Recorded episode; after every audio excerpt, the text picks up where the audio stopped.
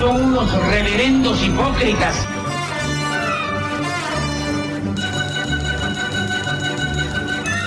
¿Por qué no suben a la tribuna a responderme si son tan hombrecitos? Tú te puedes reír, tú puedes decir lo que tú quieras, pero tú mientes.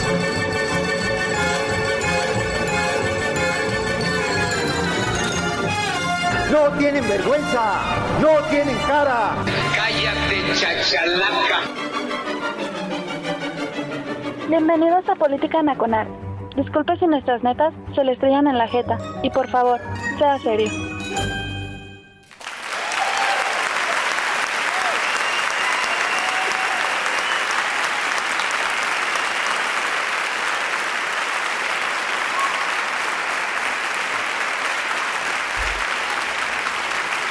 Gracias. Muchas gracias, se los agradezco enormemente. Hola a todos, soy Oscar Chavira dando comienzo a Política Nacional en la, desde la cabina de radio, radiotuiteros.com, la casa de Política Nacional. Eh, gracias a la fanaticada este, sectaria que se reúne ahí en el TAC de la estación. Voy a hacer un llamado al presidente del TAC, el camarada Corazón, para que purgue la lista porque yo cada vez veo menos gente, entonces, este, o, o somos sindicato o no somos sindicato, eso os digo. Bueno, déjenme rápidamente aprovechar para dar dos anuncios. Dos anuncios que son necesarios porque, pues, vienen cambios, chamacos, no vienen cambios. Número uno, la semana pasada me preguntaba yo si acaso Política Nacional se escuchaba desde la Alexa, ¿no? Y pues ya me dijeron que sí, sí se escucha. Le, puede usted escuchar el podcast de Política Nacional desde su Alexa, este, obviamente conec- vinculando la Alexa con su cuenta de Spotify o su cuenta de iTunes.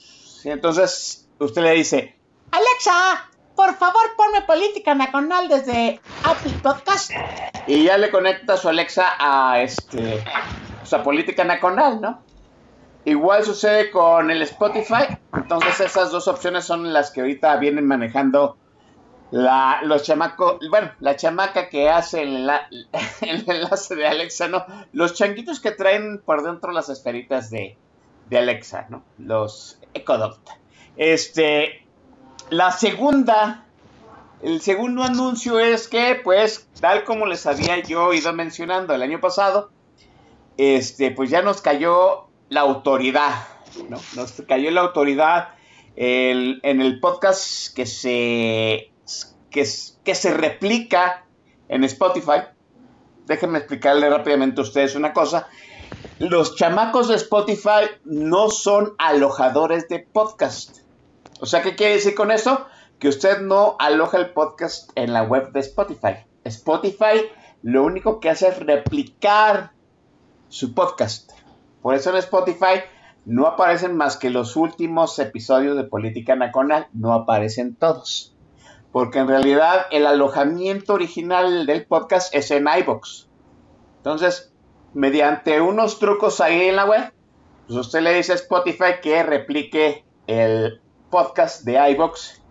Y Spotify lo que es es agarrar, no sé, creo que los 10, 15 últimos capítulos son los que replica en su portal. Bueno, Spotify, ¿no? Suponemos nosotros que ya le pasó estas cosas de la inteligencia artificial a la grabación de Política Nacional y encontró, pues sí, el playlist, ¿no? Que no, no vamos, no hacemos uso lucrativo de las canciones. Hasta no hacemos uso lucrativo, pues que nadie le cobramos por estar escuchando este, este desmadre que hacemos, ¿no? Pues ya no les gustó, nos dijeron que, ya nos habían dicho pues que, pues que le midiéramos porque podía haber conflictos de derechos de autor. Y ahora simple y llanamente nos dijeron, pues como no atendiste, pues te bajamos tu podcast. Y por eso el lunes que revisamos que el podcast de la semana pasada que estuvo Fernando Dvorak, yo rechequé todos los lugares, ya estaba correcto, lo, le dimos vuelo a la hilacha promocionándolo, como si, como si lo promocionáramos mucho, ¿no? Este, y resulta que el martes no lo bajan. ¿Qué hicimos? Pues la única solución hasta ahorita posible, que es pues alojar un podcast este bonus, así, así lo pusieron los chamacos de postproducción al mando del Fauno Bastard, de mi estimadísimo Chava Pérez Fauno. Este, y así aparece, ¿no? Pues, eh, episodio fulano, bonus, sin playlist. Eh, eso, eso para que se replique en el iBox y no, no lo, eh, digo en el Spotify y no, no lo bajen. Entonces, si usted, querido Radio Escucha, quiere escuchar el podcast completito, sí, el, Política Nacional, como es la parte importante del programa, que es la música, pues se lo va a tener que chutar en iBox o en iTunes, ¿sí? Porque pues yo creo que a partir de esta semana vamos a tener que subir un podcast sin playlist para que no nos lo bajen en Spotify. Ya están avisados. mientras, pues por supuesto, la porra saluda a los chamacos de Spotify.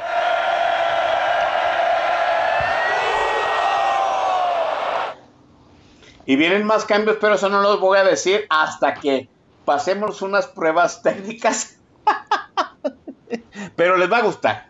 Les va a doler, pero les va, les va a gustar. Este, vamos a lo que venimos. Oiga, hoy repite aquí por segunda vez uno de los este, invitados que este, debutamos la semana, el año pasado, ¿cuál semana pasada? El año pasado. El año pasado nos dimos el gusto de debutar a algunos compañeros tuiteros, sí, y me da gusto volver a tener uno de ellos, pues que nos dejó así con la, la cara de what the fuck, que nos dio unos datos del sector eléctrico, este, de miedo, ¿no? De pavor, así de qué pendejadas está haciendo nuestro gobierno. Y, y, el, y el licenciado Manuel Bartlett, por supuesto que está ahorita desde principios del sexenio, pues al mando de la Comisión Federal de Electricidad, de Electricidad. Y ahora lo tenemos de nuevo a cuenta aquí, muy ansioso, ya lo estaba escuchando usted, parece que se está rascando no sé qué cosa, el estimado Miguel Ramírez. Miguel, buenas noches. Oscar, muchas gracias. Buenas noches a, a, todo el mundo que nos escucha y sí, me estaba rascando, disculpe. lo que pasa es que, eh, déjeme decir, yo no sé dónde compran ustedes sus micrófonos, lo, digo por ciertos compañeros que son harto sensibles, ¿no? El, el, yo sé que mi, mi tecnología, la tecnología del Xavier no es tan sofisticada. Yo me puedo estar rascando cualquier cosa, ¿no? Y no sale porque mi, mi micrófono no es de tanta sensibilidad. Miguel, te agradezco enormemente que estés de nuevo aquí, aquí en Política Nacional. Dijimos la vez pasada, pues que si te había gustado el formato, que, ojalá regresaras. Y eres aquí de nuevo, ¿no? Hay novedades en el sector eléctrico con Miguel. Sí, sí, sí hay novedades. No sé si sean buenas noticias, malas, pero se está moviendo el, sector. No puedes parar eh, un sector como el sector eléctrico, que es, un, es el sector que mueve la economía, mueve la industria, mueve el comercio, mueve, mueve los bytes, mueve los data centers que cada vez se necesitan más en este país. Y, pues si quieres, este, arrancamos.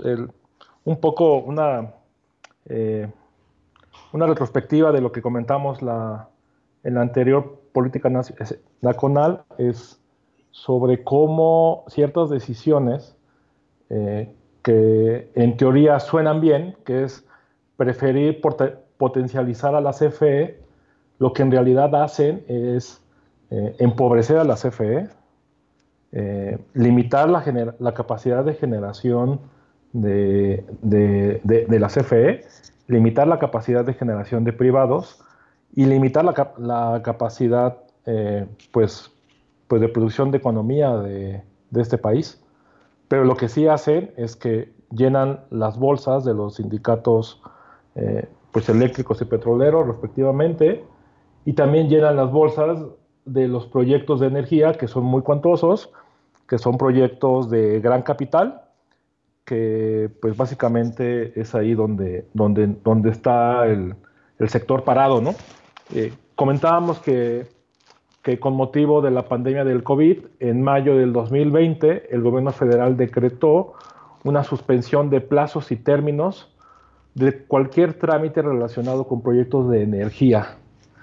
Eh, ¿Qué significa esto? Que si tú por ley tenías un trámite de un permiso de generación, un contrato de, de interconexión o tenías algún trámite para instalar una planta fotovoltaica, una, planta eólica, una planta privada de gas natural o simplemente querías poner una pequeña planta de energía para poderle dar la energía que tu fábrica necesitaba, pues no podías, porque estaba en suspensión de plazos.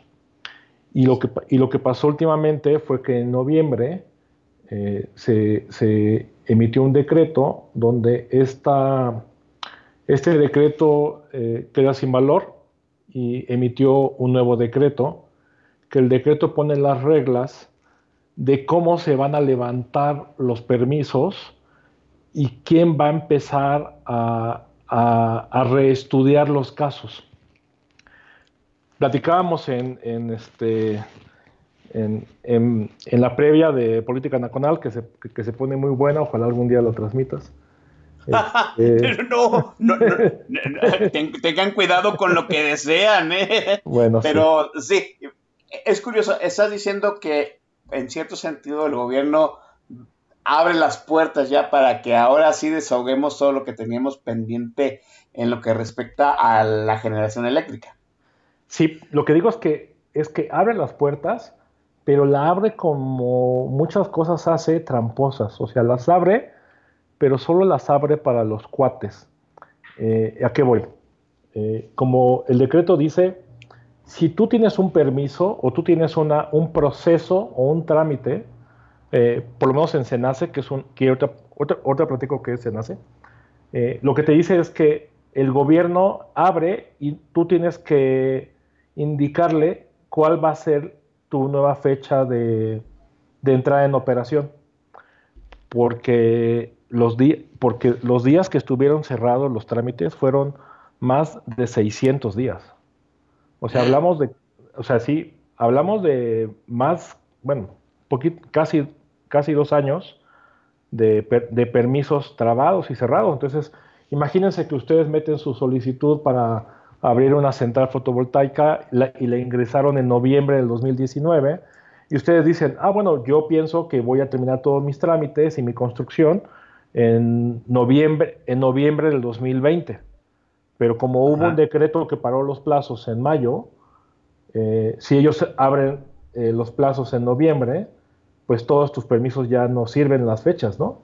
Entonces, en teoría, en teoría deberían de rechazarte tu, solicitud. Entonces, lo que, lo que hicieron, hicieron una pequeña formulita donde determinan cuáles son, donde tú puedes indicar cuál es tu nueva fecha de, de, entrada en operación. Esa, y ahí con ese, con ese tema es donde, donde yo creo que ellos van a filtrar y van a ver qué proyectos dejan pasar y qué proyectos no dejan pasar. ¿Por qué es importante la CENACE? Porque básicamente la CENACE lo que hace es, es el, para, para, no hablar de términos muy, muy técnicos, CENACE lo que hace es que indica quién se puede conectar y quién no al sistema eléctrico nacional entendiendo el sistema eléctrico nacional como todas las redes de transmisión que corren a lo largo y ancho del país. Entonces, eh, déjame hacer un apunte aquí porque nos lo comentaba Santiago Arroyo en otro programa. O sea, la red de distribución sigue siendo propiedad del país. Así es. Entonces, entonces, vamos, una cosa es que tú generes y otra que la puedas distribuir por la red. Entonces tienes que pedir permiso para distribuirla por la red. Así es. Y de hecho, por eso, eh, si ustedes se, van amablemente al, timeline de Política Nacional, la imagen que, anuncia esta, esta noche, la práctica entre Oscar y yo, ah, e, esa, esa, foto es una foto del país con unos eh, diagramitas rojos. Esa foto son todas las redes de, transmisión de todo el país. Y verán que hay lugares donde no hay redes de transmisión. Sí, es lo que estaba viendo. Varios lugares muy grandes no hay redes de transmisión. Inclusive... Eh, déjame, a mí me llamó mucho la atención que entre Nuevo León y Tamaulipas, más o menos en, esa zona, o, sea, yo dije que no hay nada ahí o qué onda, ¿no? Porque sí se ve muy pelono el asunto. Y, pues de hecho, hay, o sea, no está todo el país, o sea, si tú dijeras como, como político, ¿no? A lo largo y ancho del país, no, porque si, si tú dijeras a lo largo y ancho de Tijuana a Cancún, que se, que se puede decir que es de polo a polo, no, está, no estamos interconectados. El sistema está conectado, digamos, eh, de Cancún hacia Puerto Libertad, Puerto Peñasco, que son los últimos puntos de interconexión en, en el desierto de Sonora, y hasta ahí llega. Y luego está el sistema de, el sistema de Baja Norte, que es el sistema de Tijuana, eh, Rosarito, Tecate, Mexicali, San Luis de Colorado. Luego hay un sistemita pequeño que se llama el sistema de, de, de, que básicamente es, un sistema que abastece a la salera de, este, de Guerrero Negro. Y luego está el sistema de Baja California, de, Baja California Sur. Entonces, esto, estos sistemas independientes, hablando en término un, poco técnico, se estresan. Eh, oh, quiere, decir que se estresan, que va demasiada energía corriendo ahí, porque lo que necesitamos nosotros para producir es que haya energía donde se necesita, no donde sea más fácil, no donde sea más fácil producirla. O sea, este esta cántico a las sirenas de no, es que vamos a repotencializar las hidroeléctricas, no, es que vamos a repotencializar esto porque estaba en el abandono de los neoliberales. Ok, las hidroeléctricas están en Chiapas, en Veracruz, en unas partes en Sinaloa y en unas partes en, Nayarit. Pero la, pero la energía se necesita donde estamos creciendo. ¿Dónde estamos creciendo? En la, en la, península de Yucatán, estamos creciendo en, Baja California, en el Bajío, en, Guadalajara, en, el, en, todo el corredor de manufacturero, en Monterrey, con todas las grandes acereras. Ahí es donde hace falta la energía. Entonces, el, el, querernos un poco venir a, pues sí, a, adorar la píldora y unas fotos y toda la cargada de, anuncios de prensa, de vamos a poner un parque fotovoltaico, miren, el parque fotovoltaico más grande del mundo y llevamos a todos los, a todos los embajadores para que lo vean. Oye, amigo, en esa zona hay por lo menos cuatro parques ya construidos, ya operando, cuatro veces más grande que el que supuestamente terminaron. Y esos parques de energía tienen un gran problema, que, ahí sí hay, mucho sol, hay mucha tierra, hay muy buena generación, pero ahí no hay consumo de energía. Entonces no hace falta la energía. Y luego, ¿qué pasa? Tenemos ahí un montón de, un montón de energía en el desierto de Sonora, pero ¿qué crees? Arribita, en Mexicali, Mexicali tenemos cuatro años haciendo protocolos correctivos. ¿Qué significa esto? Que el sistema está tan, tan necesitado de energía que CFE dice, voy a, como, como estoy en un estado de emergencia en la red, y eso eh, en el pasado este podcast les, les, les, compartí el link donde ustedes pueden ver los protocolos correctivos de energía de Baja California, van Protocolo correctivo de energía 2018, 2019, 2020, 2021, 22 y 23. ¿Esto qué significa? Que durante el verano se contratan plantas adicionales para poderle dar energía a Mexicali. Eso también tiene que ver, eh, eh, eso también tiene que ver con un tema ahí medio, medio woke, que es que California, eh, este California, Estados Unidos, decidió dejar de utilizar en eh, plantas eh, por combustibles fósiles. Entonces eso, eso hizo porque antes nosotros, digamos, ahí compartíamos energía. Así como compartimos agua con, con California y con, y, con, y con la parte de Estados Unidos, que es cuando a mí me hace falta, yo te doy. Y cuando a ti te hace falta, te mando. Ahora la energía ya no, porque, porque, porque California apenas si se puede rascar solito por, esta política de no usar por esta política energía vía combustibles fósiles. Ajá, y, que también se le acaba de autorizar Arizona el año antepasado, si bien recuerdo. Ya está. Entonces, este, este escenario, pues es lo que, este, este escenario, pues lo que hace es que, pues que no, o sea, en parte es que no crezcamos, es que no hay energía, es que si quiere venir Elon Musk a poner una mega fábrica de, de este de baterías, pues no va a poder porque no hay energía para darle. Si se quiere, ¿sí? a ver, déjame hacer un resumen. La política, las políticas de este gobierno han sido erróneas en el sentido de, por mera narrativa patriotera, este, vamos a suponer que él lo hace porque tampoco yo tengo la seguridad que lo haga, pues le ha dado su chaineada a las hidroeléctricas que generan más electricidad o plantas solares o, este, complejos este, de generación eléctrica donde no se necesita. Y donde sí se necesita, no invierte. Estamos en lo ah. correcto. Sí, más o menos. Eh, básicamente ellos lo que ellos lo que hicieron es, como no les gustan que los privados produzcan energía, porque al licenciado Manuel Bartlett no le gusta que un privado haga, haga negocio, no le gusta, o sea, eso se ha demostrado y lo pueden ver en sus discursos cuando fue senador o diputado, no le gusta, es algo que no va con él, es algo que no va con, la parte que él creció. Él, estudió en Francia, donde Francia es un país que tiene un estado paternalista, entonces a, él no le cuadra, entonces él no quiere que, un privado produzca energía, entonces lo que hizo es bloquearlo. Y para lavarle la cara a esa decisión, lo que dijeron es, no, miren, nosotros sí apoyamos, pasa que ellos son malos, ellos son transas, ellos son corruptos, las, los españoles, que también sí son muy transas, pero bueno, eso es otra cosa. O sea, había soluciones para hacerlo. O sea, vamos, magnificaron una realidad que pudo haber solucionado de, otra forma. Como, sí, como pudo haber sido con otras cosas.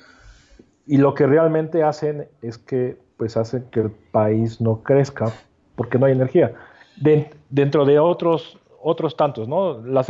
y eso lo que motiva es, eh, como ellos, eh, por ideología, no quieren que un privado produzca, pues están violando el, marco de derecho, no están cumpliendo con la certeza jurídica de un TLC, que es ahí donde, que es ahí donde viene lo bueno. Lo bueno. Sí. déjame, deja, antes de meternos al, punto del TLC. Qué, qué, bueno que haces este resumen.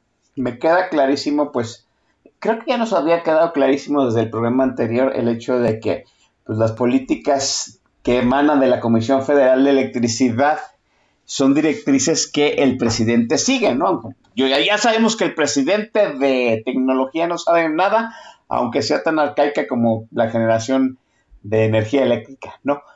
Tú habías dicho la, la vez pasada, y lo mencionaste ahorita, que para justificar el hecho de retrasar la, perdón, la generación de energía eh, a capital privado, pues habían creado este, esta pausa por COVID en, este, en las cuestiones burocráticas de darle luz verde a, vamos, de darle luz verde a, complejos generaciones de energía para conectarse en la red. Pero dices que ya, este, ya, ya le están dando cauce. Pero dices tú que nada más le están dando causa a sus cuates.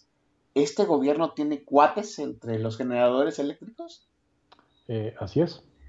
Eh, un poco matando la narrativa, la, narrativa hablaba que la perversa reforma energética aprobada con base a billetazos a Canallín y compañía, eh, que la narrativa oficial dice que Lozoya entregó portafolios y maletas y maletas de dinero.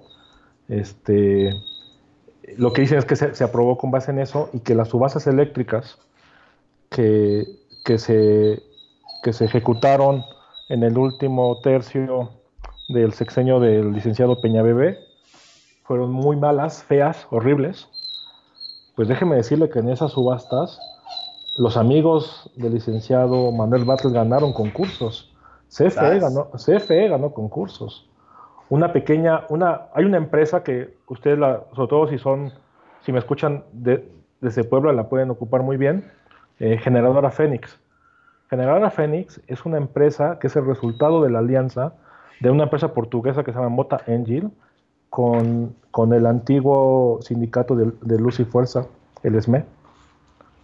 Generadora, oh, generadora Fénix es tan rentable, es tan rentable una empresa, una empresa proveniente de un sindicato con, un corporativo eh, portugués, es tan rentable que son los dueños del equipo de béisbol profesional de la ciudad de Puebla. De eh, los Pericos. De los Pericos. Ok, a ver, ellos ganaron licitaciones en el sexenio del licenciado Chulo Peña Nieto Bebé. Así es.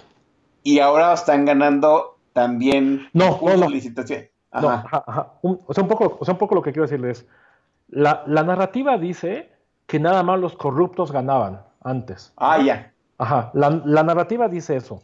Antes nada más los corruptos ganaban, ¿no?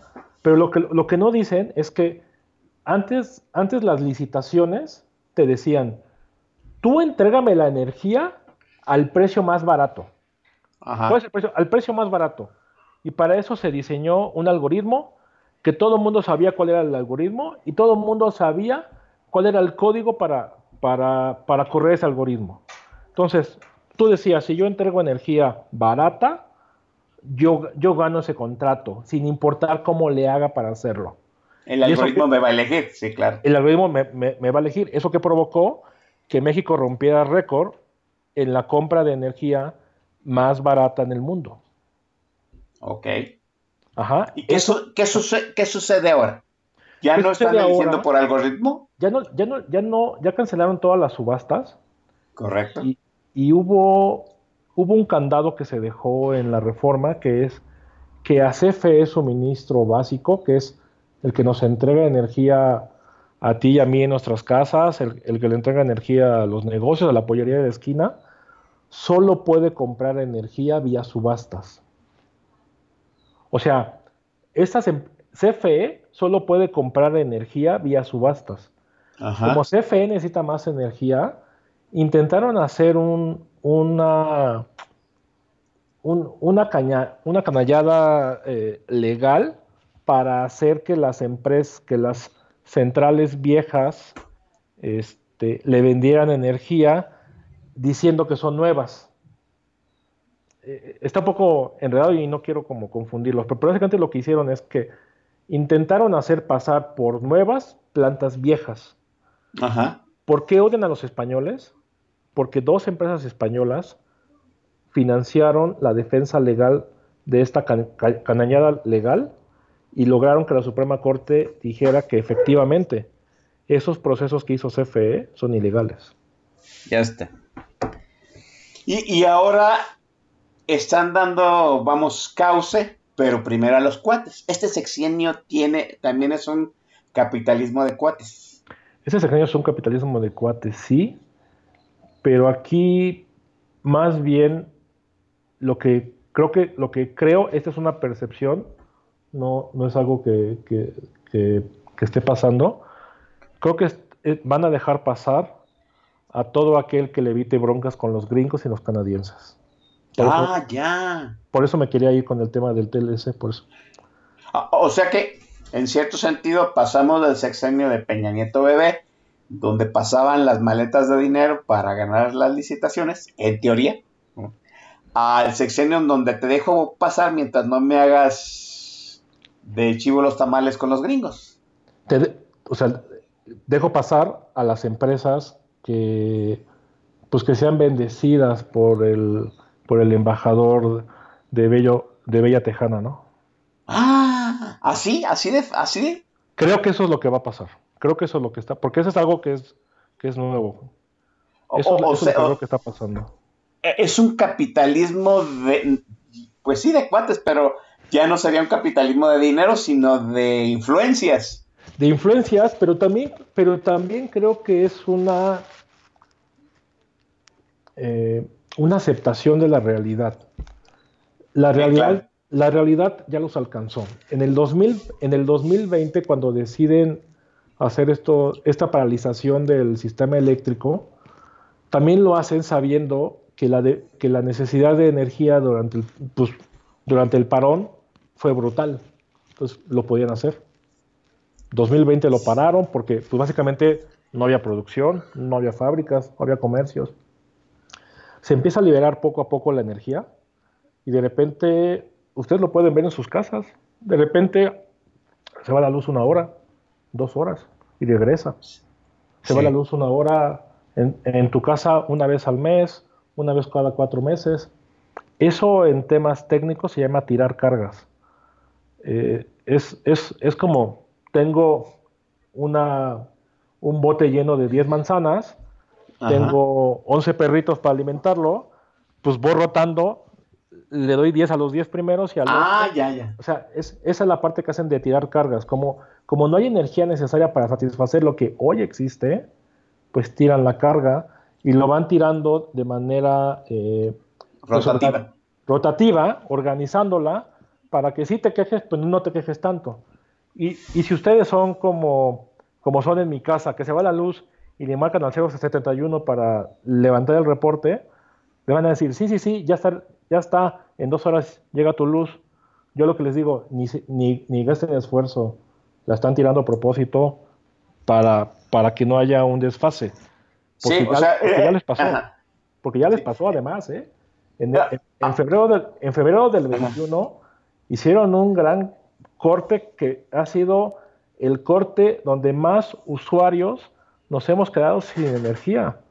En febrero del 21 nos quedamos sin, sin energía alrededor de 4 millones de clientes. Esos son como 20 millones de, pe- de personas. Un Eso- quinto de la, un sexto de la población del Eso país. Eso es brutal y fue tanto en ciudades como en comunidades. Porque donde se va primero la luz es donde está más endeble la parte de... de- a, a- a donde es más difícil que llegue la energía. Por eso que se quedó sin luz las zonas donde son deficitarias. Bajío, centro, penínsulas. En, en pocas palabras, así utilizando tu analogía del per- de los perritos, ¿no? Este, hay 10 manzanas y 11 perritos, van rotando el perrito de el perrito que no va a comer ese día, ¿no? Para que, pues, a- a- Para que vamos, no que-. Para que no se queje, ¿no? Nada más te vas a quedar sin, sin comer un día, ¿no? Al siguiente Ajá. día comes, pero al onceavo día vuelves a no comer, ¿no? Pero ya em- se empieza a abrir la economía, empezamos a consumir más, más fábricas, eh, y hay un momento en el que pues los técnicos, porque hay gente en todos los organismos, en ACFE, gente muy preparada, muy capaz, que dice, oigan, es que ya no podemos con ideología, no podemos vivir de, de- de- de ideología. O abrimos la, o abrimos la puerta a, a- a nuevas centrales eléctricas, o aquí vamos a hacer un desbarajuste que nos va a salir más caro. ¿Y qué hicieron? Un poco, Oscar, para hacerlo. ¿Qué hicieron? Fue cuando hicieron eh, licitaciones para, nueve- para, para- para nuevas centrales en puntos críticos. Ya. Eso lo hicieron en, en el 2021. O sea, recularon. Recularon, pero se la dieron a sus cuates, que eso es lo que decíamos, ¿no? Sí abrieron contratos, ahora a sus cuates, pero ¿qué crees? Que los cuates que eligieron no tenían la total experiencia para hacerlo. Y al, 2000 y al 2023 no van a llegar a tiempo para este año ni para el próximo. Entonces, entonces, oiga, licenciado, pues es que ya tampoco funcionó, ¿ahora qué hacemos? Pues por eso es que mi tema es, o sea, mi, mi, mi hipótesis es, van a abrir el sector eléctrico al, al- al privado, pero lo van, a, lo van a tratar de controlar controlando la narrativa. Sí, claro, sí, claro. No, eh, volvemos a lo mismo. Ya están las licitaciones, ya viene la solución, ya viene, ya viene, ¿no? Esa visión al futuro. Como dos bocas, ¿no? Ya le inauguraron. ¿Cuántas, cuántos lit- cuántas gotas de petróleo ha salido de dos bocas? Ninguna. Ninguno. Pero ya está inaugurado. ¿no? Déjeme dejar la charla aquí con Miguel Ángel, con Miguel Ramírez, porque está poniendo muy buena. Nada más hay que tener en cuenta una situación de todo este primer segmento, ¿no? El gobierno recula, pero en el reculado, ¿por qué? Ya lo alcanzó la realidad, ¿sí? De pura narrativa no se va a nutrir de energía este país, pues viene el capitalismo de cuates, que hace que, que como se ha vislumbrado en este sexenio, pues resultó que la 4T es peor que, pues, que los panistas que inventaron en realidad el, el capitalismo de cuates, ¿no? Vamos a dar paso, sí, al momento en que Spotify nos, este, nos censura, Nos- nos pero censura. no, no eh, al aire todavía no nos censuran y nos permiten pasar el playlist que este día está a cargo de Miguel Ramírez. Miguel, venga, adelante con la primera rola. Eh, yo, yo hablando de analogías, además este programa hay gente que hace una mejor analogía de las que yo hago y pues todas las canciones están dedicadas a Charlie García que si a Bob Dylan le dieron un, un, premio Nobel, yo no veo por qué no le tengamos que dar un premio Cervantes a Charlie García. Ustedes disculparán, yo soy muy fan de él. Y la primera canción es, habla sobre esto, habla sobre mayo del 2020, Ciudad de México, y es el día que apagaron la luz con Charlie García.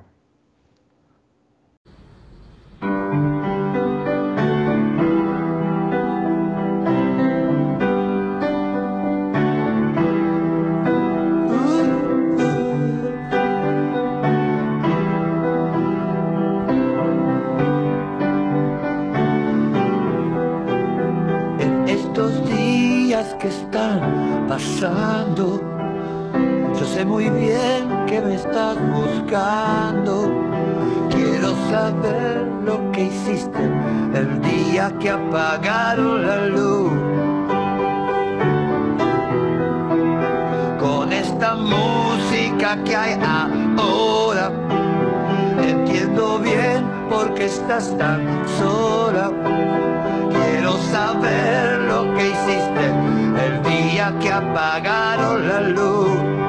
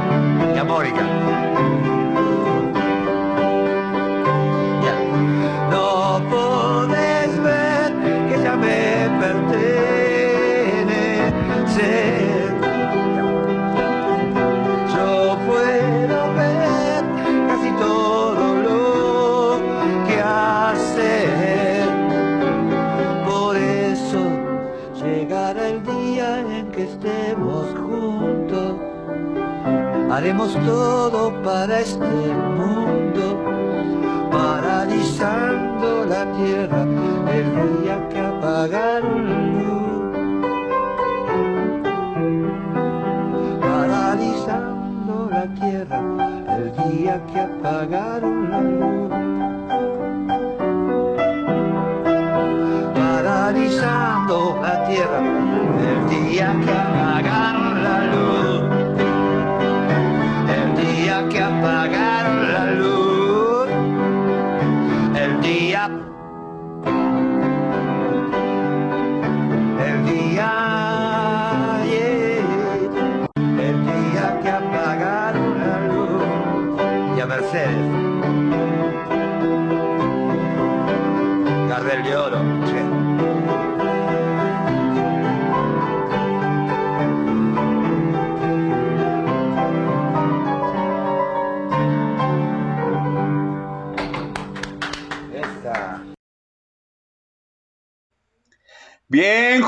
estamos de vuelta aquí en Política Nacional. Eh, hubo un lapsus técnico aquí en la consola porque estamos haciendo algunos movimientos aquí en la consola. Les digo que va a venir, va a venir una, no sé si grata o ingrata sorpresa, pero todavía no estamos listos con los arreglos tecnológicos que estamos haciendo. Entonces, nomás les adelanto que van a venir cosas nuevas. Déjenme darle un repaso a la gente que está en el tag de la, estación porque estamos en una emisión totalmente en vivo y se lo mueve así, qué chingados. Está aquí a Guzmán, Boilercito, el estimadísimo Coronel Chorizo, Iván Rubio 30.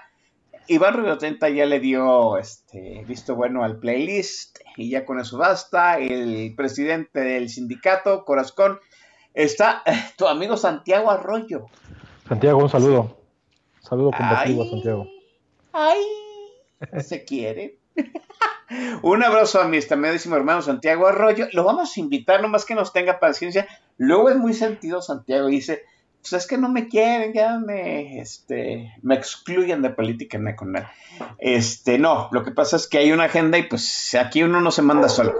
Está alguien que tiene el user tarde pero sin dinero. No, no, tarde pero sin dinero se me hace como esos este, godines mal habidos, sí que es viernes, 6 de la tarde es la hora godín en el bar, sí, y llegan a las 7 de la noche cuando ya casi todo el mundo se va a gorrear la última tanda de bebidas. No hagan eso, ¿no?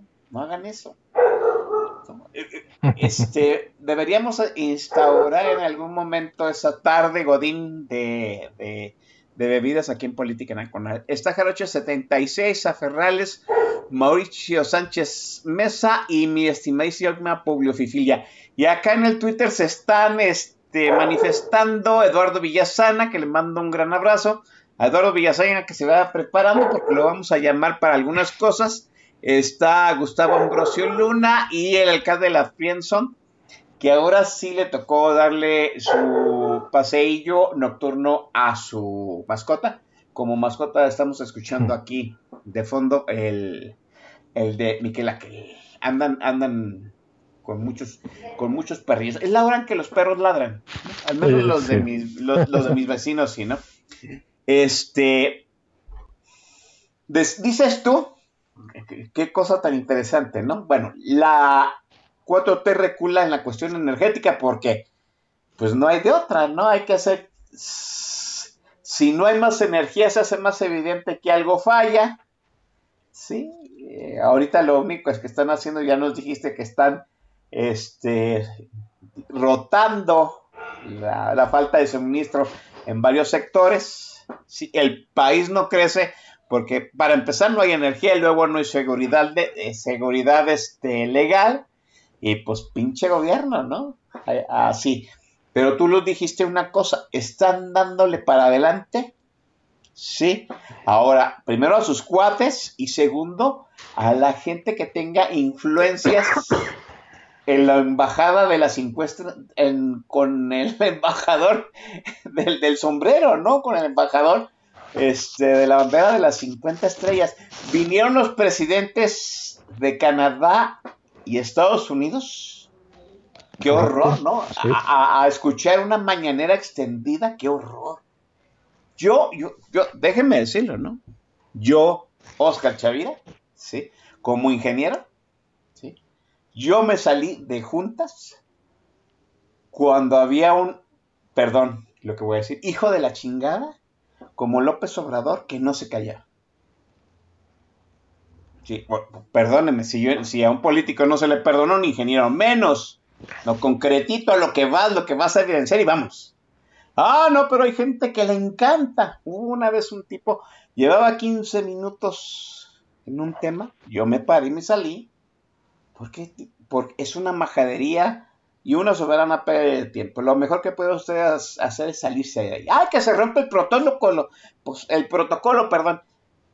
Pues callen a este cabrón, ¿no? El rey de España le gritó a, Chávez una vez: ¡Cállate, hijo de la chingada! ¿no? La puta que te parió, algo así le dijo, ¿no? Cállate. Bueno, ¿qué pasa con la disputa del TLC? Abajito del agua ya se arreglaron vienen broncas más duras. que ya, ya, se, ya pasó el peligro. ¿Qué pasó con esa disputa del TLC? Bueno, hablemos básicamente que la disputa del TLC básicamente es los gringos y los canadienses se enojan porque México no respeta las leyes que México eh, le marcó al mundo y tanto a privados eh, nacionales como extranjeros. Entonces vienen las disputas, viene un periodo largo de negociación. Creo que aquí, híjoles, no sé qué, no sé qué haya pasado, si incompetencia o qué fue, eh, o, qué fue porque el, gobierno decía cuando, si ustedes recuerdan, cuando empieza todos estos temas de, de las disputas, dice, no, no, no, Dice, hay una confusión porque el, cuando firmamos el TLC, que si ustedes recuerdan, se firma con la ratificación informal cuando el licenciado eh, Caquitas manda a su a su eh, a su aliado con los negociadores de Peña Bebé y le meten una cláusula donde dice que eh, los bienes que estén en el subsuelo son propiedad de la nación. Y ellos piensan que con esa cláusula protegían toda la industria energética, petrolera y eléctrica. Y no. O sea, o sea sí, la, lo que está en el subsuelo es de la nación. De hecho, más allá, las redes de transmisión son de la nación. Las redes de, transmisión son de la nación. ¿Y por qué son de la nación? Porque cuando se hace la reforma del 2013, se hace todo un análisis donde se dice qué fue lo que falló en, otros países cuando se abrió la, inversión privada en energía. ¿Qué fue uno de los tantos que falló? Fue que la transmisión la controlaban privados. Y al controlar la transmisión privados, ellos podían hacer una, eh, un arbitraje o, eh, en términos más llanos, una eh, decir quién sí se conecta y quién no. O sea, o sea, eran juez y parte. Eran juez y, eran juez y parte, o déjate de eso, te volvías poderosísimo. Si tú, si tú, si tú controlas la transmisión, eres, o sea, eres poderosísimo. Tan es así que CFE Transmisión, CFE Distribución, ganan al año alrededor de 30, 40 mil millones de pesos. Eso es lo que ganan. CFE, transmisión y distribución. Que luego el licenciado Bartlett, lo que pierde en generación y lo que pierden en otras áreas, pues ya compensan. ¿Y qué creen? Si ustedes ven los reportes de los últimos dos años, CFE en su conjunto, tenemos unas pérdidas de 40 mil millones de pesos, más los 70 mil millones de pesos que, que, se metieron de subsidio. Esos son más de 100 mil millones de pesos de dinero que no se tuvo que haber destinado para la industria energética. Oh, y, tú y, tú dijeras, una pregunta aquí, permíteme. Ah, una pregunta aquí. ¿Ha habido momentos en que en la CFE no tiene pérdidas? O sea, ¿todo el conjunto no hay pérdidas? Eh, sí, en el 2017, 2018 no hubo pérdidas. Ah, o, sea, en tres años, en, tres años perdimos la autosuficiencia de la CFE. Eh, sí, eh, sí, sí, sí. es, un, es, un tema un poco técnico legal. No, no lo quisiera para no.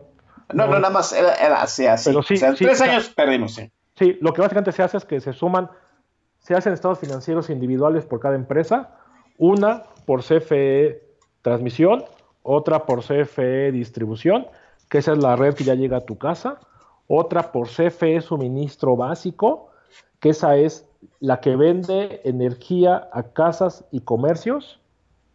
Otra es CFE suministro calificado, que esa es la que vende energía a los grandes corporativos, a las grandes industrias. Y ya luego hay un montón de filiales más chiquitas que se encargan de, contratos legados, CFE Energía. Y luego tienes y luego tienes CFE Energía, que CFE Energía se dedica compra y venta de gas natural. Estamos junto al país que produce más gas natural en todo el mundo en la historia de la humanidad. Y no lo aprovechamos. No lo mm. aprovechamos porque no tenemos los gasoductos para hacerlo llegar. Eh, ese fue todo un tema que comentamos con Santiago Arroyo, sí. Sí, sí, que en su momento Santiago lo comentó, yo recuerdo haber escuchado, y lo que este país necesita no es renegociar gasoductos, lo que este país necesita es tener más gasoductos y que la CFE los administre y que la CFE tiene dinero por eso. No, no, no, no tratar de decir, ah, no, esto es mío, esto es mío, no lo toques tú, privado feo. No, amigo, deja que tu gobierno, tú controla el juego, tú controla el juego, deja que los privados se diviertan y tú controla de que no haya un gandalla y, quieren poner sus reglas. La ley está hecha así. Muchos dicen, no, es que es un, es un sistema mercantilista. O sea, sí, claro que es mercantilista, buscamos que las empresas ganen dinero. Si las empresas no ganan dinero, no generan empleos. Pero lo, que, lo que tiene que haber es un Estado fuerte que pueda regular este mercado. Y es un mercado Sí, que- que, controla el país. Ajá. Que sí, sí, o pocas palabras, que el Estado motive la competencia para que el, el que ofrezca costo menor, que sea más eficiente, sea el que prevalezca, ¿no? Esa palabra es clave, Oscar. El, el mercado que esté fomentando la competencia. En México la energía cuesta diferente en cada subestación eléctrica en el país y cuesta diferente cada hora. Es decir, la energía no cuesta igual en Tijuana a las 5 de la tarde que en Sonora a las 2 de la mañana, que en Ciudad de México a las 8 de la mañana, que en Cancún a las 4 de la mañana. Todo tiene un precio y puede variar desde momentos en, en- en las- en- en los que cueste cero. ¿Por qué cuesta cero? Sí. Porque en lugares donde hay muchas re- renovables, la tendencia es que llegue a costar cero. Y tú dirás, ¿cuál es el incentivo de que la energía cueste cero? Porque entonces el privado no gana. El, el incentivo es que si en un lugar la, la energía llega a costar cero, es porque hay un, una- un- un exceso de oferta de energía. Claro. Entonces, va a ser premia mediante, premia me- mediante, el, mediante el precio de la energía, premia la inversión donde hace falta, donde hace falta, donde el precio es caro. Claro. Ese, Eh, es- ese fíjate- ajá. Ajá. Ah, Ese te iba a el- comentar. el- Ah, ese es el meollo de la reforma del 2013, es la energía debe estar donde se necesita. ¿Quién la produce? El privado. ¿Cómo lo regulas? Pues con los precios de energía. Ya, Claro. con una fórmula matemática. Yo Sí. creo que el Eh. mundo se puede arreglar así, ¿no? Pero eso es otra cosa. Sí, déjeme, eso es importantísimo lo que tú dices. Mire, yo no lo sabía hasta que llegué a la industria. La industria pasa, paga diferentes precios por el consumo de energía dependiendo la hora del día en que la consume. ¿Sí? Este. Y, y- la gran mayoría de la gente no lo sabe. ¿Por qué? Pues porque él prende la luz en su casa y le cobran lo mismo si la prende en la noche en el día cuando no debería ser así. No. La, la- la energía eléctrica debería costar más cara en los días, por, por ejemplo en Tijuana cuando es el pico de, de verano, ¿no? que están los climas a todo lo que da. La, la energía eléctrica debería ser más cara. Sí, aquí en este en la en por ejemplo en las zonas idea, Tijuana, la zona de baja, Baja Norte en verano, llega, Ajá. llegan picos de 8 mil pesos el megawatt hora, que es eh, está. 8 pesos. así es. El costo al mayoreo. Así Eso- es. Y, imagínense al, mano- al menudeo. Bueno, y retornando a lo, a lo del TLC, ¿qué sucedió? ¿Se pusieron de acuerdo? ¿O todavía estamos Yo creo con, que no. blandiendo la lanza de la guerra? en las negociaciones, eh, si ustedes recuerdan, el, el- el- el licenciado Joe Biden, eh, en este estira y afloja que le manda distintos emisarios, lo que le pone es la zanahoria y, le- y le dice, "Me- Estados Unidos está en una guerra con China y, y Estados Unidos quiere, quiere que más empresas se pongan en, en, pues, en el marco del TLC. Entonces, eh, eh, señor presidente, apoye, porque parte de los subsidios americanos para la industria del microchip se pueden ver beneficiados en México. Y yo creo que esta es la carta con la que están jugando los gringos para, para, para, para doblegar a los mexicanos. Bueno, esta y a lo mejor alguna orden de aprehensión por ahí, algún, algún junior en, en Houston. O- ese- eso de los microchips hechos en México, ¿tú cómo lo ves? Yo sé que es un tema que, está, que se es un, sale tema, es un- mucho es del un- es un contexto. tema complejo, pero básicamente lo que, lo, que, lo que va a pasar en el mundo es que fábricas no nada más en China, sino en Taiwán, posiblemente no al nivel de microchip, porque hacer microchips solamente se pueden hacer en, en Taiwán por el tema de tecnología que se necesita para hacerlos, pero sí van a abrir a todo, a todo lo que sea derivado de, de, de- de traerse empresas de, de China o de o que estén en India o que estén en Indonesia. Y creo que esta es la palanca con la que van a mover a, a que se vengan para acá. De hecho, los anuncios, el, el- el- perdón, no recuerdo el, el periódico gringo, anuncia, bueno, dice, hace el recuento que hay más de 100 mil millones de dólares Sí. anunciados en inversiones de empresas americanas en México. Para hacer microchips.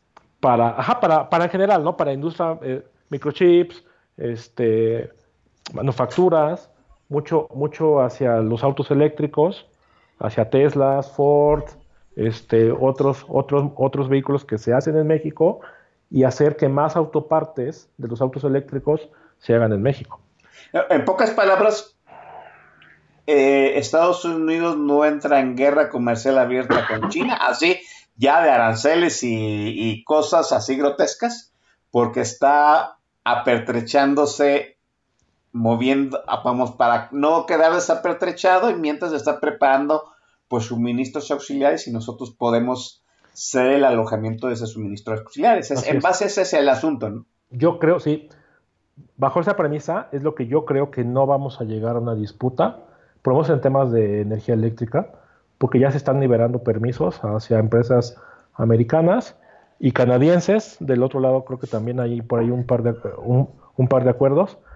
Eh, con la empresa canadiense básicamente con, con TransCanada, porque lo que acordaron es que TransCanada va a invertir en hacer el ducto eh, marino para llevar Ajá. gas natural. Imagínenselo en un, en un mapita de Brownsville, se viene de manera submarina hasta Tuxpan y luego de ahí se mete a tierra y luego en la parte centro de Veracruz sale un ducto hacia el istmo de de Tehuantepec y luego de ahí viene otra parte hacia Campeche, Mérida y Cancún. Ese es, ese, ese es todo el complejo eh, Mayacán, que ese ya lo anunció TransCanada en conjunto con la CFE ¿Para qué? para que hagan un ducto nuevo de empresa financiado con lana canadiense, donde el dueño dentro de 20 años va a ser el gobierno mexicano, que es el mismo esquema de los gasoductos que ya pasaron hace, hace dos o tres años. Entonces creo que este, este, no sé si llamarle capitalismo de cuates o capitalismo de, de chantaje, de sí, te, de sí te abro permisos, pero hazme esto, ¿no? O sea, sí te abro permisos, pero hazme este ducto. Sí te abro permisos, pero hazme esto. Y también es importante porque ese ducto también va a alimentar a una bonita refinería construida en un pantano en Tabasco. Ah. Ahí viene. Yo creo que, o sea, yo por eso, si ustedes, o sea, es, es un poco hacer, eh, yo leía mucho a, a- a un, a, a Granados Chapa, un articulista de Reforma, donde decían, Sí, hay, que, hay, que, hay que unir los puntos de las noticias. Si ustedes ven el, el anuncio de hace unos días de TransCanada, donde anuncia que va a invertir en, en el gasoducto Mayacán para satisfacer de gas natural a la industria de Mérida, Valladolid y Cancún, porque son las tres plantas que CFE está construyendo y que van a estar listas en el 2024 para, para darle energía. Y pero lo que no te dicen, pero hay que Es que leerlo, también pasa por dos bocas. también pasa por dos bocas. Y que dos bocas, como lo han dicho expertos en temas de petroquímica, una necesita gas natural para ciertos procesos y Sí. dos también necesita un gasoducto para sacar lo que, lo, lo que en dos bocas se va a producir. O sea, Claro. entonces creo que por ahí viene este capitalismo eh, de chantaje, no de cuates. Yo, yo hablaría de un capitalismo de chantaje donde sí te, sí, sí te libero, pero dame esto, ¿no? Pe- pe- pero no es válido. O sea, yo entiendo la negociación así, ¿no? Tú que yo te voy a dar esto, tú que me das, ¿no? Pero Ahora que se haya que se haya forzado, pues sí, eso sí lo hace un chantaje, ¿no? yo creo que está bien. O sea, yo, yo, yo creo que en, en cierto sentido está bien, pero. Y lo pudieron poner, o sea, lo pudieron hacer- haber hecho encima de la mesa, es decir, Sí, exacto. sí. gran gobierno, voy a hacer una licitación para que los grandes constructores de gasoductos construyan con capital privado. O sea, imagínate el anuncio, el anuncio, o sea, así en Palacio Nacional, como les encanta, o en Dos Bocas, vamos a lanzar una licitación donde las, las, mayores firmas de ingeniería y de inversión van a meterle dinero a, un, a, proyectos que van a servir a la gran industria nacional para modernizarla, eficientarla, bla, bla, bla, bla. Eso desde un punto de vista este, económico y de crecimiento de, de país es magnífico, pero no es un buen anuncio en la narrativa. Es, eh, o sea, en, en, pocas palabras es, si estuviera el licenciado Chulo Peña Nieto Bebé o el malévolo doctor Felipe Calz, lo hubieran anunciado con bombo platillo este, y repicando las campanas de, de la Catedral Metropolitana. Pues lo hacían, se, se llamaban rondas ceros, rondas Exacto, petroleras. Sí. ¿Lo hacían? Correcto, sí. Eh, Tienes toda la razón. Pero bueno, este. Por eso. Pregunta. ¿qué pregu no va a pasar? Sí, sí, perdón. Pregunta. Recula la 4T. ¿Es bueno eso para el consumidor? O sea, ¿es bueno para el país? ¿O eh, todavía tiene sus asegúnes? Sí, sí. Eh, un, poco, un poco siguiendo la narrativa que estamos también nosotros construyendo es, eh, al hacer eficiente, la, la, reforma del 2013 busca ser eficiente y por ende que cueste más barato la energía en el mayoreo. Ajá. Las fórmulas para, para, para que te cobren la luz a ti, a ti que estás en Querétaro, como estoy yo ahorita, a tú que me escuchas que estás en Guadalajara, a la, a la gente que, que, nos escucha que está en Puebla, en la Ciudad de México, la idea es que esos ahorros provocados por la eficiencia de empresas privadas se vea reflejado en tu bolsillo. El gran en problema... Tu, en tu ajá, recibo. En tu recibo, claro. El gran problema es que, por ley, a partir del, de enero del 2019, la fórmula para cobrar la energía en las casas está ligada a la inflación. Paz. ¿Sabes? No importa cómo, no, a mí no me importa si la energía cuesta más o menos, a mí lo que me importa es que tú me vas a pagar conforme, conforme suba la inflación. Si la inflación el, el año pasado fue del 7.8%, a partir de este, y, y vean sus recibos, 7.8%. O, o sea, o sea de, desligaron el beneficio de productividad de, en el cobro para la gente. Exactamente. Lo desligaron por, para la gente. Por, por, eso, por eso el incremento de inicio de, de este año, yo, yo, pago muy poco de, de, luz, pero usted ya se dio cuenta, fue casi, sí, muy parejo al, al nivel de la inflación. Es que está ligado, o sea, es que la fórmula está ligada a la inflación. O sea, no, y, y, está, está, ligada a la, a la inflación. Y luego lo que hacen eh, hay una parte de ese tema de reguladores y, y, y, y competidores.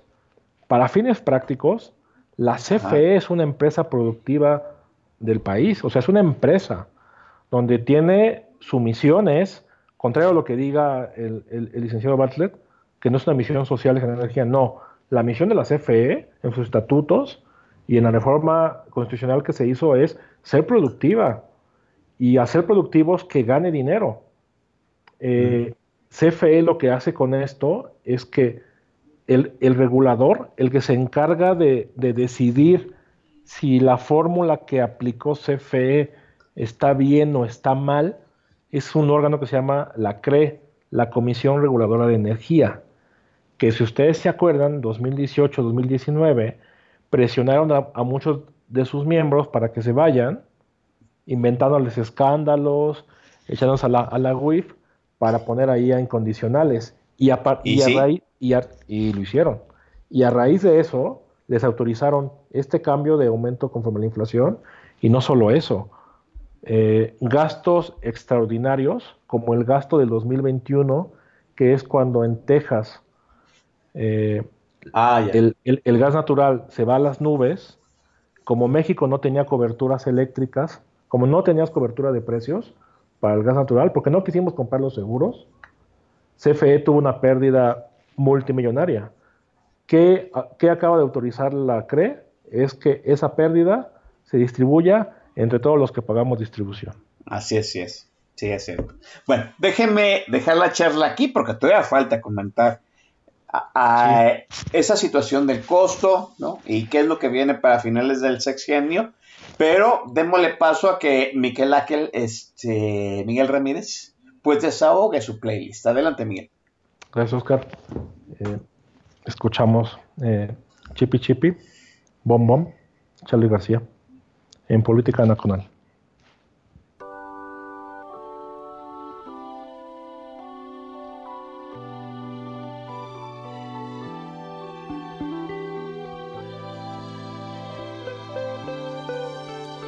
Yo nunca vi New York, no sé lo que es París. Vivo bajo la tierra, vivo dentro de mí. Yo no tengo un espejo, no tengo un souvenir. La lágrima me habla y está dentro de mí. Yo solo tengo esta pobre antena que me transmite lo que decir. Esta canción, mi ilusión, mis penas y este souvenir. Yo subo la escalera, yo cumplo una misión. La lágrima me dice que yo tampoco soy la hija de un amor, la hija del dolor, la hija que no espera. Tu tiempo se acabó. Si este dolor durará por siempre, no digas nada, vete de aquí.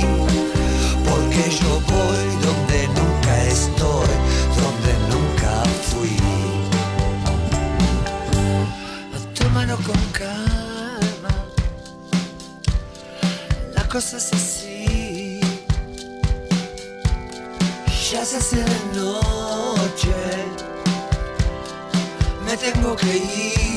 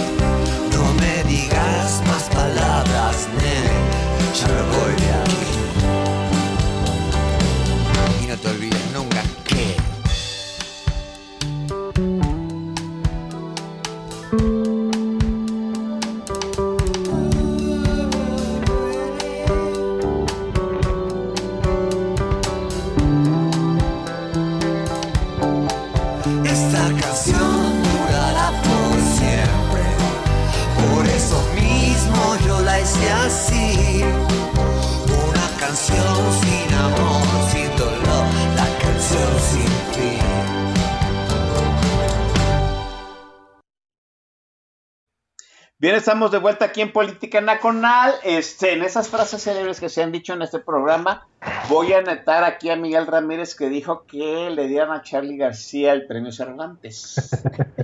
Pues, Yo- creo, yo sé. Lo creo, lo creo. Yo, sé- yo sé que para muchos que, no sé, que bajan, que tienen 40 o menos, ¿no? Pues Charlie García de parecerles un auténtico desconocido, ¿no? Pero Charlie García en algún momento, en un documental que está en Netflix, que estuvo, que puso Gustavo Santaolalla, dando un repaso al rock producido en Latinoamérica en español, se habla de Charlie García como un padre fundador, antes de que todos los grupos musicales que usted conoce del rock en tu idioma fueran, ya existía Charlie García. Sea, antes de que hubiera Soda Stereo, Maná, este, Nanitos Verdes, Fobia, todos ellos, Charlie García ya. Charlie García fue un precursor del rock en español, si aunque usted no lo crea, que, que se convirtió en un autor de culto muy underground, ¿sí? Y desafortunadamente no saltó al mainstream, se convirtió en, en- en una leyenda, en un, ¿cómo se, cómo se le dice? En un influenciador de personajes que sí se volvieron mainstream, como Soda Stereo, ¿no? Y él nunca saltó al mainstream porque tenía gravísimos problemas de adicción. Era una persona desenfrenada, incontrolable, ¿sí?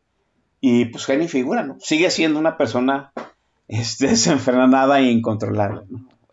Hace poco, creo que antes de la pandemia, este, volví a leer. Charlie García ingresa nuevamente a un centro de desintoxicación. Dije, pues ya cuántas veces, ¿no? Yo creo que ya le han de cobrar descuento por este, por mayoreo, ¿no? Bueno, vamos a lo último de este programa, porque pues, ya hablamos acerca de cómo estamos, hace falta energía en el país, sin energía no crecemos. Otra vez los gringos vienen a ofrecernos la oportunidad de convertirnos nosotros en el principal suministrador tecnológico. ¿Por qué? Pues porque número uno tenemos la mano de obra barata, se van a pelear con los chinos y la región eh, del lejano oriente. Si quieren, en pocas palabras, que eh, un socio comercial les provea todo lo que les proveía, en parte lo que les proveía China, y no encontraron otro mejor socio comercial que México, porque no, no nada más de tener la mano de obra, pues, pues estamos aquí, aquí abajito de ellos, ¿no? No tenemos las complicaciones, eh, no tenemos las complicaciones de clima de Canadá, ¿sí? Ni las restricciones laborales de Canadá, hay que decirlo también.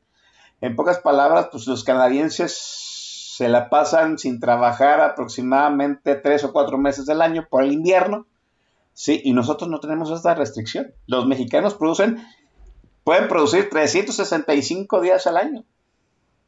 No, se, no se detienen porque el invierno sea crudo o hay que meternos al sótano porque pues no se puede vivir en la, en la superficie que está todo nevado. Nosotros no tenemos esa restricción, pero pues no, el peor gobierno, gobierno en el peor momento.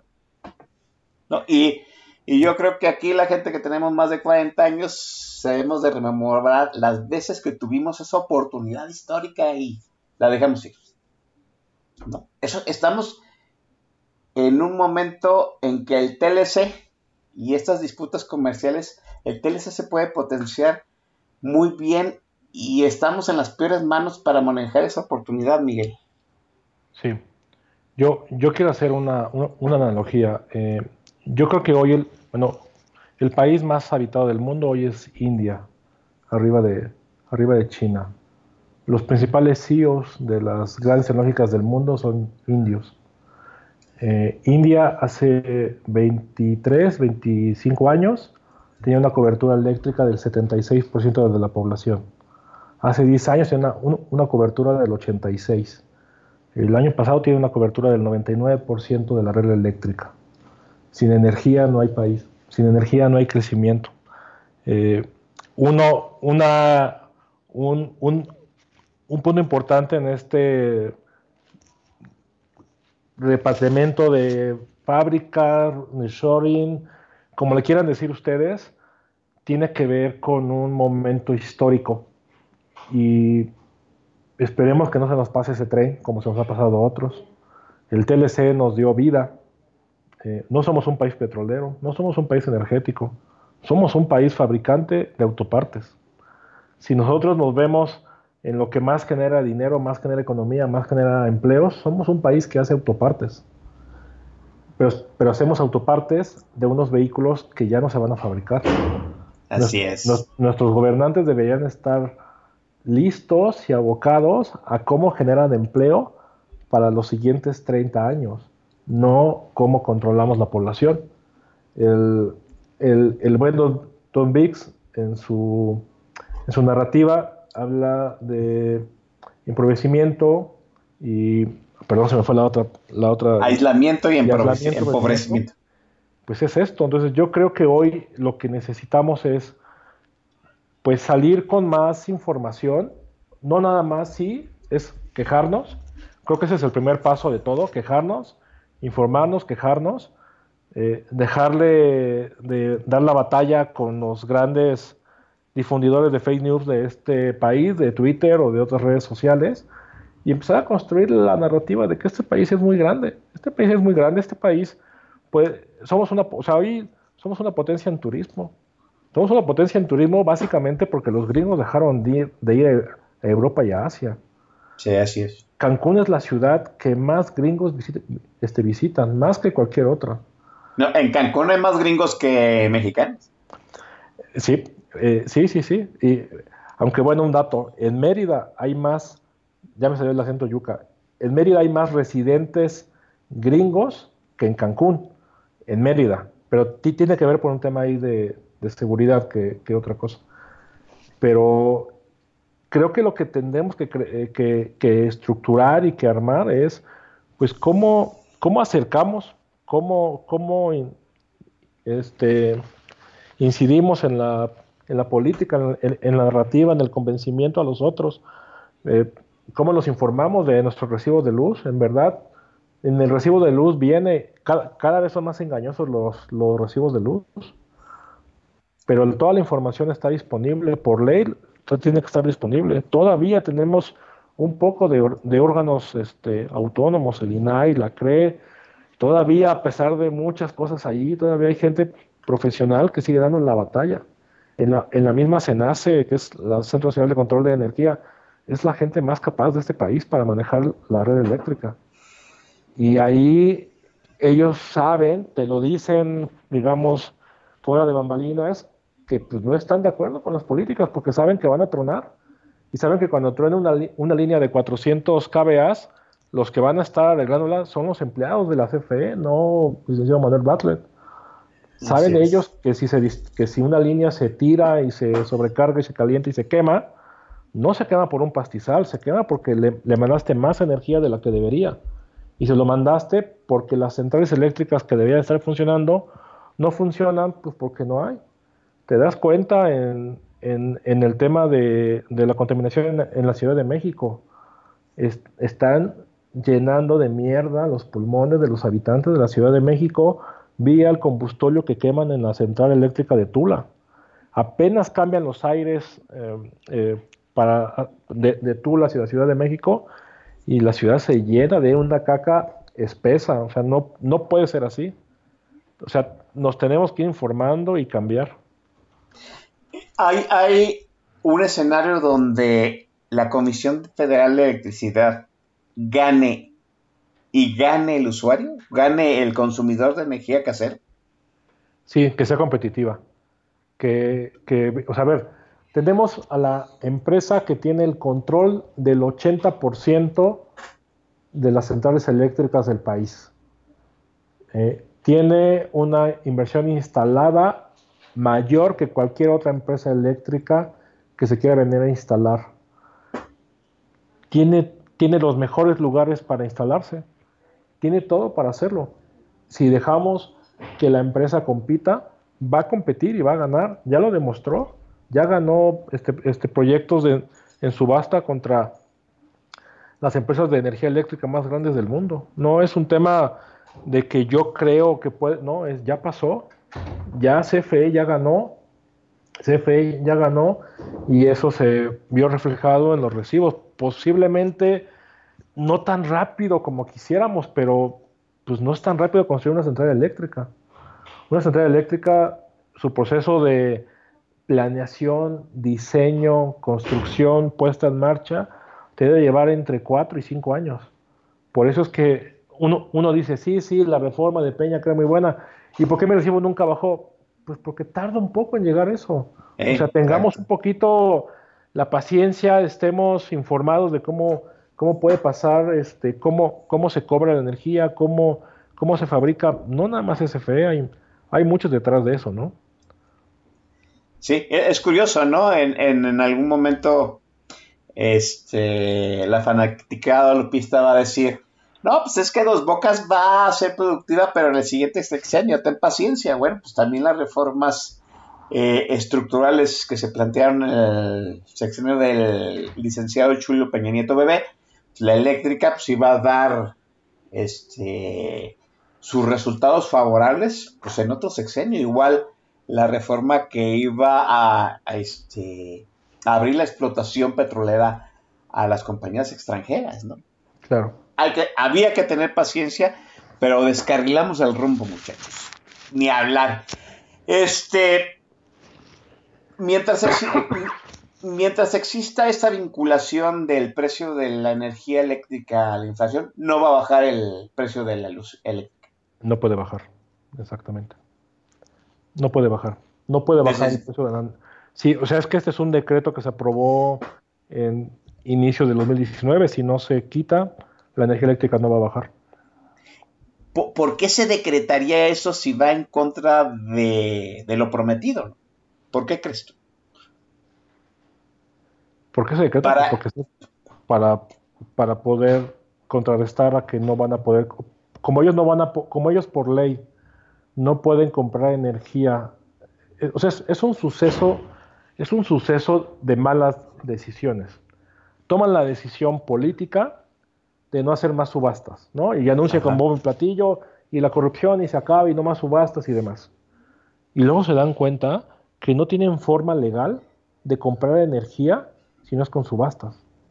Ah, no, pero ¿cómo? No, a ver, búscate un, caminito. Ah, sí, miren, este, encontramos esto. Vamos a, vamos a, hacer, Oscar, en serio, vamos a pintar una central eléctrica nueva y vamos a decir que es nueva. Y lo hicieron.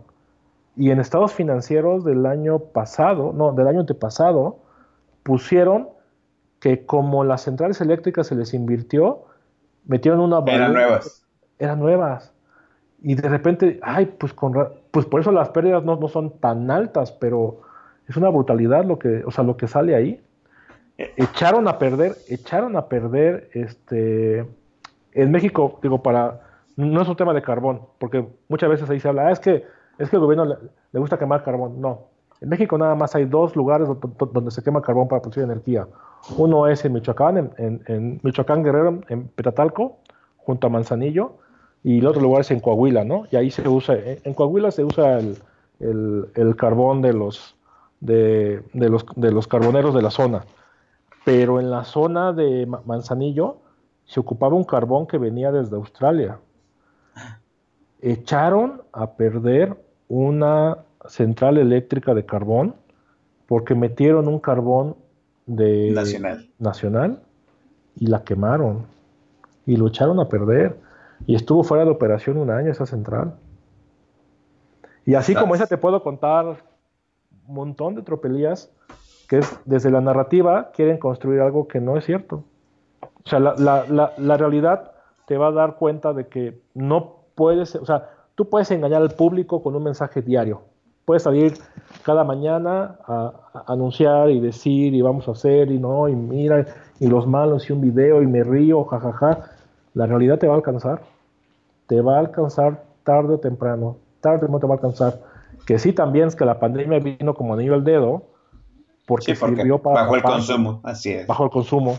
Ah, baja el consumo, aprovechemos y luego, luego metieron su, su, su acuerdo ilegal para decir que las renovables generaban intermitencia y que, por, y que por tanto deberían de meter.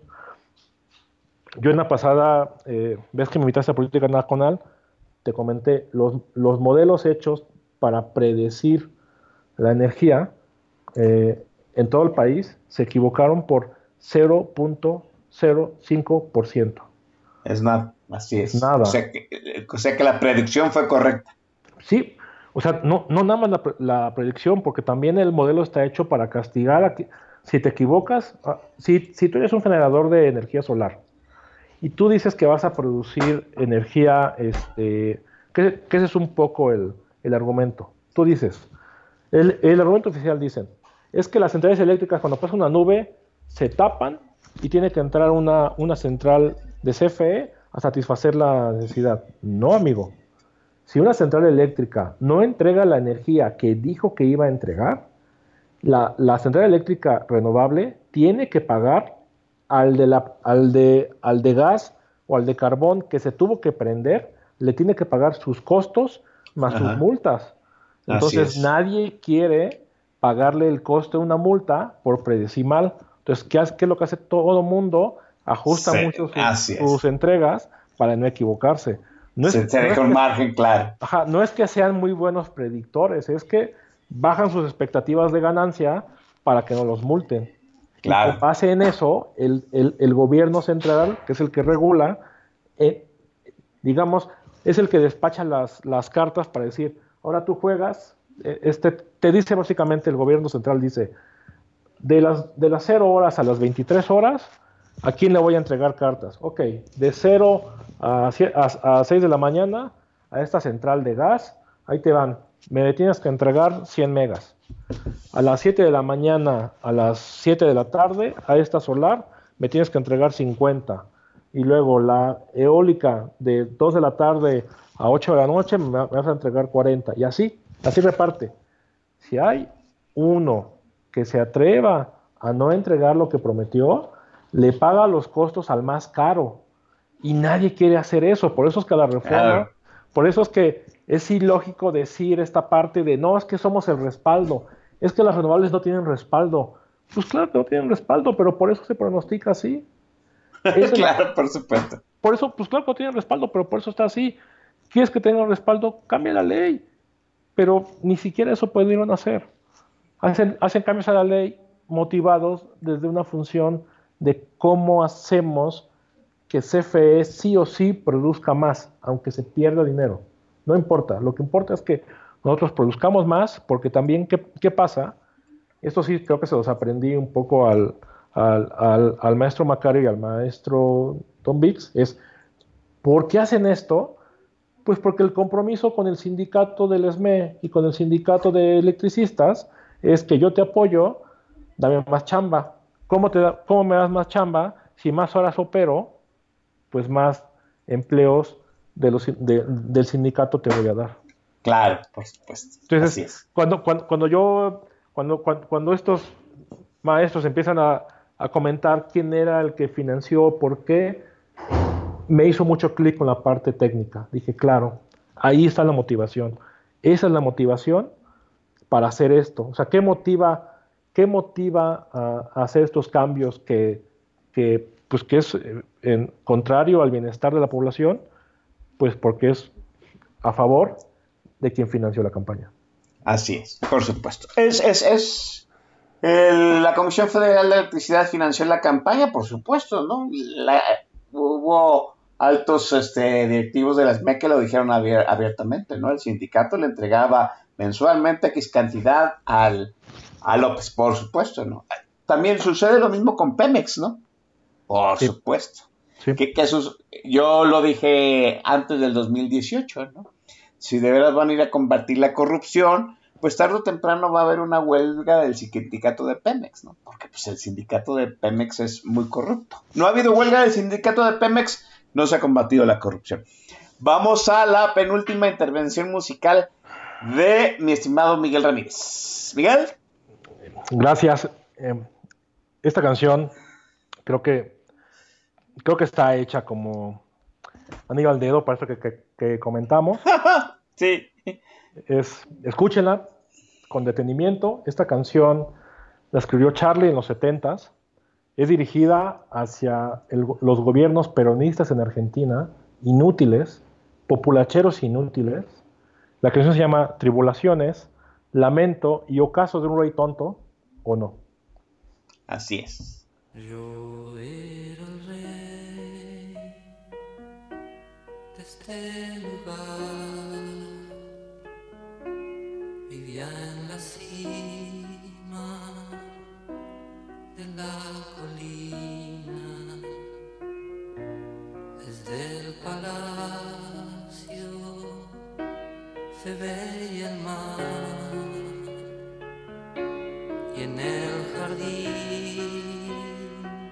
la corte reía. Teníamos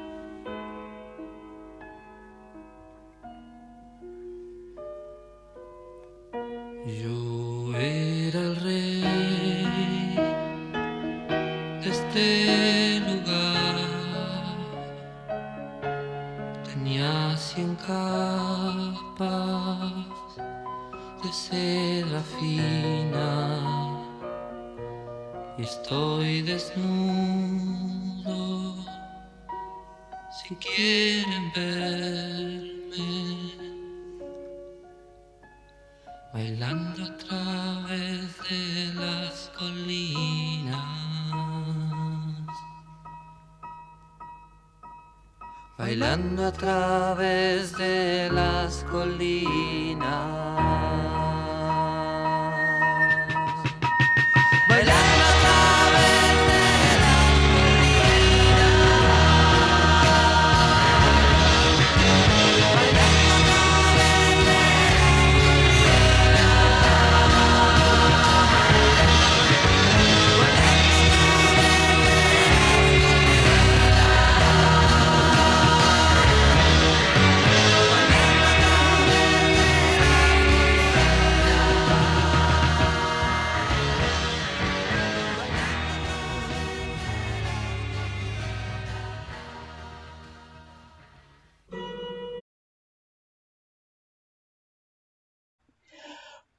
Pues eso ha, sido, eso ha sido todo en esta emisión de Política Nacional con el fabuloso Miguel Ramírez, que está contando aquí cómo llegó a Charlie García, ¿no? Ay, a sincerémonos, Miguel, todos llegamos a Charlie García en una fase de chaireción. Sí. eh, ustedes, si, si me escuchan en la Ciudad de México, yo creo que el, el centro de la chairez en la Ciudad de México es el centro de Coyoacán. O sea, ahí es donde, es- ahí es donde, donde germina esta parte de chairo revolucionario. eh, y yo le comentaba a Oscar que en esa época, pues yo estudiaba en una universidad pública en una, y en una universidad privada. O sea, era como la antítesis. Estaba estudiando al mismo tiempo en la UNAM Facultad de Ciencias y en el ITAM. O sea, el nido neoliberal en la mañana y en la tarde en, la, en, la, en el nido de, de Chairés, así porque así era. Y yo me iba a buscar cassettes baratos, descontinuados, en la librería Gandhi, que costaban 10, 15 pesos, y ahí fue cuando encontré a Charlie García. Y de ahí, y de ahí para el Real. O sea, de ahí Sí. para... Tuve, tuve estaciones de... Tuve programas de radio dedicados a Charlie García. En el ITAM. O sea, no, no, no en cualquier lugar. En el ITAM. Así es. Entonces, asiéntese en actas que Miguel Ramírez fue aquel, ¿no? que osó poner el ITAM a Charlie García, pero afortunadamente, como dicen, no es un problema que quiera ser revolucionario de joven. El problema es que de Maduro sigas, sigas Sí. creyendo en esas pendejadas, ¿no? El problema que sí- es que, es que pero, pero además, como, como un granito, Oscar, es que ya después me veían, el, el- el- eh, además quiero hacer un comercial. El ITAM fue la primera universidad que transmitió radio por internet hace 25 años. ¿Por qué? Pues porque éramos unos nerds, no por otra cosa, porque nadie más tenía los servidores adecuados. Y como fuimos los primeros, empezamos ahí con... ah, eh, Esto es pre, pre Vive Latino, esto es antes de que existiera el Vive Latino. Entonces ahí hacíamos un montón de cosas y yo tenía un programa que se llamaba Say No More, que era eh, como la frase típica de, de Charlie. Entonces, pues ahí ya después se me identificaba como el güey de Charlie García, o sea, el fan de Charlie García era ese güey y ya después me, me- o sea, ya como que lo que se puede es que metí la semillita para otros chairos y tamitas ahí en la zona, ¿no? Pero no sé si sea este, algo de orgullo, yo creo que sí, pero, pero ahí está, ¿no? Son facetas, son fases, ¿no? Pero oye, Así es. a- ahora mira, ahora estás aquí compartiendo el micrófono en Política Nacional, pero ya no chairo. ¿Cómo, qué vueltas da la vida, diría la, la trova, ¿no? Miguel, te agradezco enormemente pues, estas notas de actualización acerca del sector eléctrico. Te agradezco de verdad que levantes la mano para ilustrar aquí nuestra noción. Como tú bien dices, ¿no? No nada más basta con quejarse, hay que quedarse informado. Gracias, Miguel. A ti, Oscar, muchas gracias y muchas gracias a todos los que nos escucharon. Volverás, por supuesto. Claro, claro, cuando, cuando me invites con, con gusto y podemos también ahí, este, ahí tener unas visiones con alguien más que quiera tener otra visión sector eléctrico, con gusto la podemos debatir. Vamos, vamos organizando este pues que venga tu amigo Santiago Arroyo para que una, para dos cosas, ¿no? Para hacer complementos, sobre todo con el, el sector energético en el, en el campo de, la- de las gasolinas. Y dos, para que ya no se ande quejando de que no lo invitamos. Vámonos, chamacos. Esto ha sido Política Nacional, en vivo, en directo, como debe de ser. Ya posteriormente, la gente ocupada los viernes hasta a las 8 de la noche lo irá por podcast. Repito, en Spotify irá recortada la música probablemente, pero en iTunes y en iBox está todavía completo el programa. Nos vemos, cuídense. Una canción que le gusta mucho a todo el mundo, sobre todo los muertos.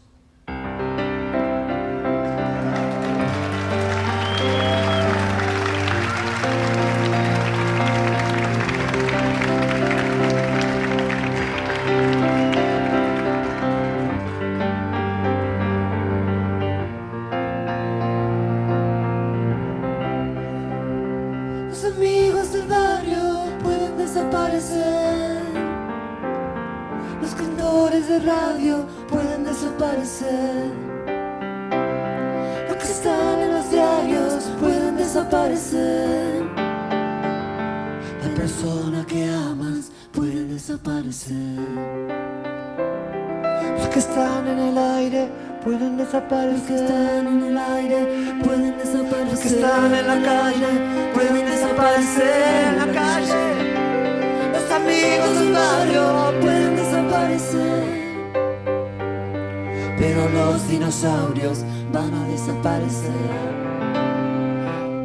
No estoy tranquilo, mi amor. Hoy es sábado a la noche, un amigo está en cana. Oh, mi amor, Desaparece el mundo. Si los pesados, mi amor, llevan todo ese montón de equipaje en la mano. oh, mi amor. Yo quiero estar liviano. Todo el mundo tira para abajo, es mejor no estar atado a nada. Imaginen a los heavy metals en la cama. Cuando el mundo tira para abajo, es mejor no estar atado a nada.